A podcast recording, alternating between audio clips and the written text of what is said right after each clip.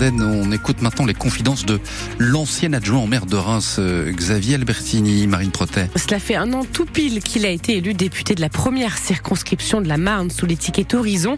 Un an qu'il participe au débat parfois très tendu à l'Assemblée nationale. Alors voyons ce qu'il retient de cette première année bien particulière.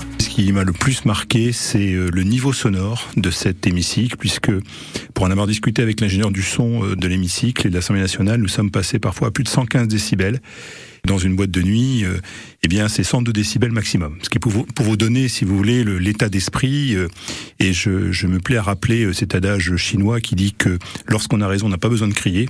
Et je pense que malheureusement, ceux qui crient beaucoup ont souvent tort. Mais souvent, quand les arguments sont intéressants, et surtout en commission, où on est plus loin de la caméra, plus loin des spectateurs ou des téléspectateurs, eh bien, on arrive à trouver des orientations générales pour la France qui sont intéressantes.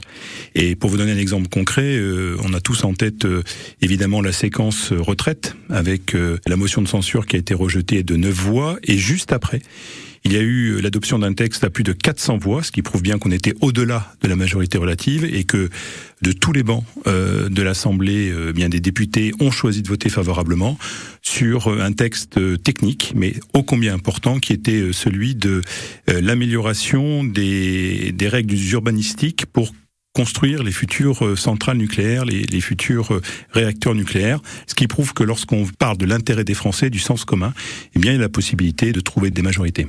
Xavier Albertini qui prépare en ce moment une proposition de loi pour faire passer de trois jours à une semaine le congé lié au décès d'un proche. Merci Marine Proter.